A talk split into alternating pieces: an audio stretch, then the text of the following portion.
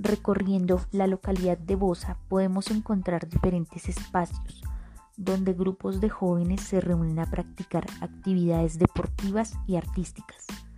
En el Parque Metropolitano El Porvenir se evidencian tres grupos específicos.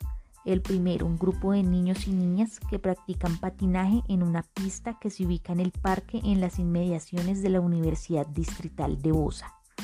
Grupos de danzas que se reúnen para practicar sus coreografías y también encontramos jóvenes que practican skate.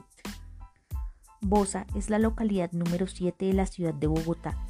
Cuenta con 637.529 habitantes.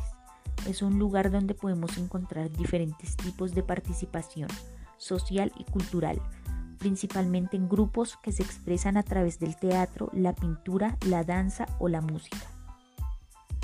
En la localidad se llevan a cabo diferentes festivales culturales que se enfocan en cada una de las disciplinas artísticas, como las artes visuales y plásticas, los festivales de música como hip hop bossa o la escena del rock.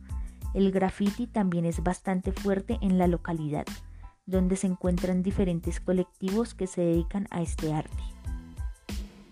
También hay espacios destinados para las personas en condiciones de discapacidad, que se dedican al arte en disciplinas como artes plásticas, teatro, música y danza, y que pueden demostrar su talento en el festival Encuentro Local de Discapacidad. Otra de las dinámicas sociales que se realizan tienen que ver con los festivales que cuentan con la participación de las comunidades indígenas que habitan en la localidad. En estos espacios se muestran las prácticas artísticas de estos grupos étnicos.